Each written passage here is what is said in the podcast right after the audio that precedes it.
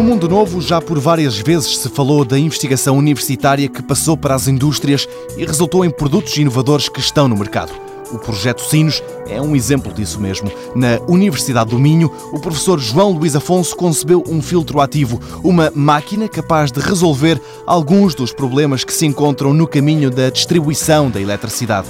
Um equipamento que está no mercado. Há já no mercado soluções baseadas na tecnologia desenvolvida no projeto Sinos.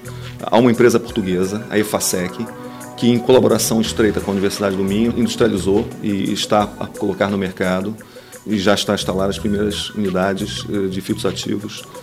Eh, essa colaboração da EFASEC com a Universidade do Minho eh, no domínio dos filtros ativos está protocolada a longo prazo né, e pretende-se que isso continue na forma de outros produtos.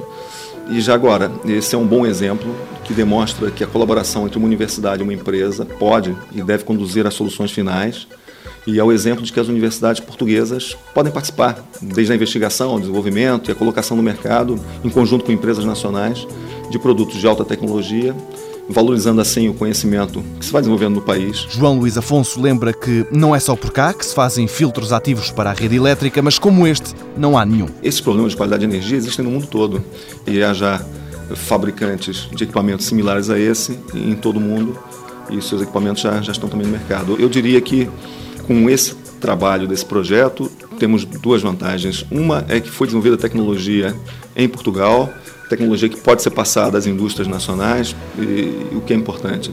Porque se os equipamentos são desenvolvidos e produzidos no país, o, o país tem muito a ganhar com isso.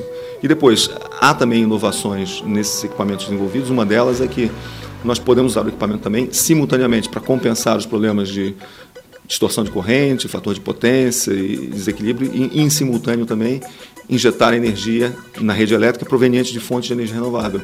Então, basicamente, o equipamento tem dois papéis em simultâneo, o que é uma característica inovadora. Os clientes deste tipo de equipamento são as indústrias, que precisam muito destes filtros ativos para compensar os problemas relacionados com a qualidade da rede elétrica. Para já, estes filtros ativos estão apenas presentes em Portugal, mas esta tecnologia nacional tem tudo para ser usada no mundo inteiro.